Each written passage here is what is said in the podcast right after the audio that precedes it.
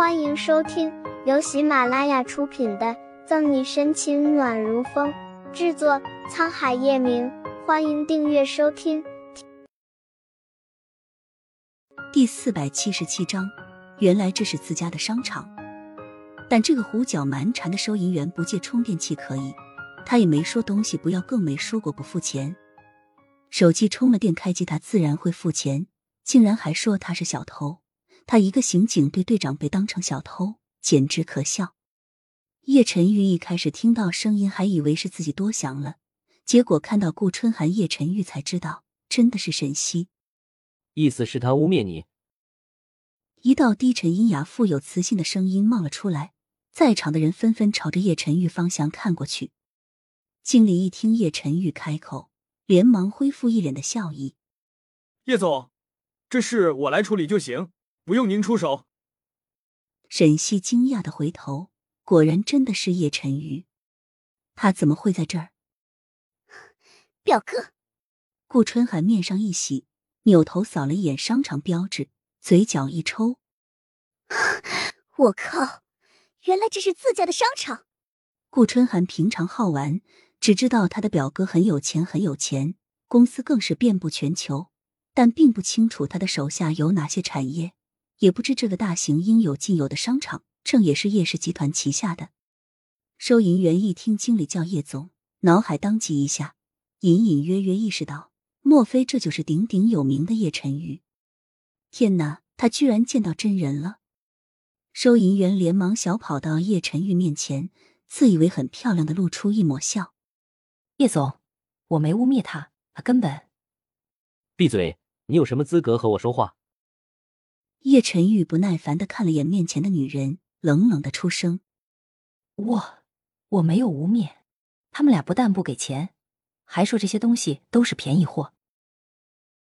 他们一直在那儿闹，还把东西到处扔，我才让保安把他们赶出去的。”收银员被吓得一愣，慌乱的把一切错都往沈西和顾春寒身上推，显得他们二人无理取闹，不付钱还耍脾气。经理见状，连忙上前拉开收银员，大声吼了一句：“走开，走开！有什么话和我说。叶总哪里有时间听你们这些人废话？”我想问一句，你是在说刑警队队长在你们商场偷东西？叶晨玉示意经理别说话，看着收银员冷笑着问道：“表哥，我们根本没有偷，只是我和嫂嫂忘记带钱而已。我手机没带，嫂嫂手机没电关机了。”至于的就说我们买不起东西还来买，骂我们是神经病，还说我们偷东西。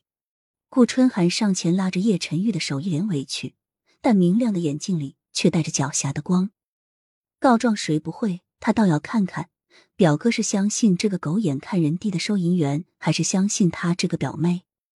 叶晨玉瞪了眼顾春寒，也没推开他，语气带着宠溺的训斥：“就你一天麻烦事多。”在场除了沈西，全被顾春寒一声表哥给惊呆在原地。任谁也想不到，这两个女人竟然和叶晨玉认识，而且关系还不一般。其中还有什么刑警队队长？叶叶总，你们认识？还有这位小姐是春寒小姐吗？怪我眼拙，一时没认出来。看来都是误会。春寒小姐别介意，别介意。